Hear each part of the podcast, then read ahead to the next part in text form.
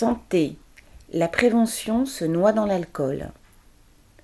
À l'occasion de la Coupe du Monde de rugby, le ministère de la Santé avait chargé Santé publique France de réfléchir à une campagne de prévention à l'attention du public présent dans les stades ou devant les retransmissions.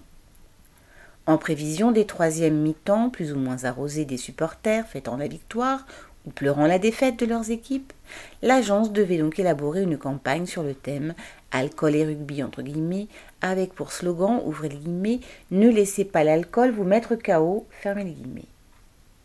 Eh bien, la campagne de prévention restera dans les cartons. Du côté du gouvernement, on nie tout lien avec les pressions que pourraient exercer les alcooliers, en particulier l'industrie viticole, et on explique même qu'une campagne ciblant spécifiquement les jeunes et leur rappelant qu'on peut boire aussi de l'eau en soirée sera plus utile. Le fait que des alcooliers figurent parmi les sponsors de l'événement sportif, comme Cordier, filiale du géant agricole Invivo, n'aurait bien sûr rien à voir avec cette décision, fruit d'un désir d'efficacité.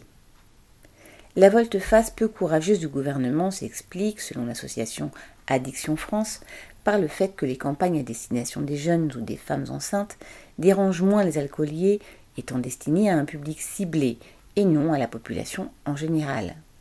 Auprès de cette dernière, le lobby du vin tolère à peine qu'on parle du danger d'une consommation excessive et encore moins qu'on désigne l'alcool comme un facteur de risque pour la santé. Au stade comme ailleurs, les profits et le poids économique des alcooliers pèsent décidément plus lourd que la santé de la population. Nadia Cantal.